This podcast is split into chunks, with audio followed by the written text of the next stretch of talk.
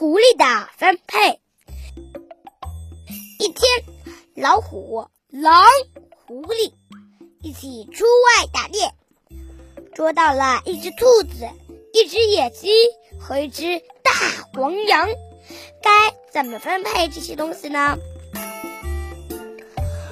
老虎对狼说：“你把这些东西分配一下吧。”哼，狼想了想，兔子是小动物，给狐狸吃好了；野鸡我吃，大王身体重，请吃黄羊吧。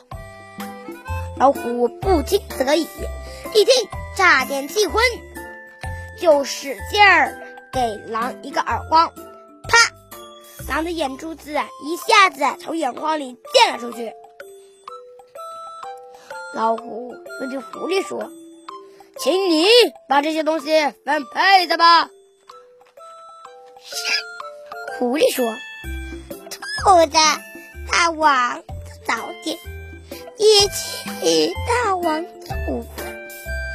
嗯，黄羊，大王大晚餐。要是有剩余嘛，给我们吃点；要是没有，就算了，算了。”老虎十分满意，就问狐狸：“这么好的分配，你是从哪儿学来的呀？”狐狸马上回答：“大王，我是从狼眼中的教训里学来的。”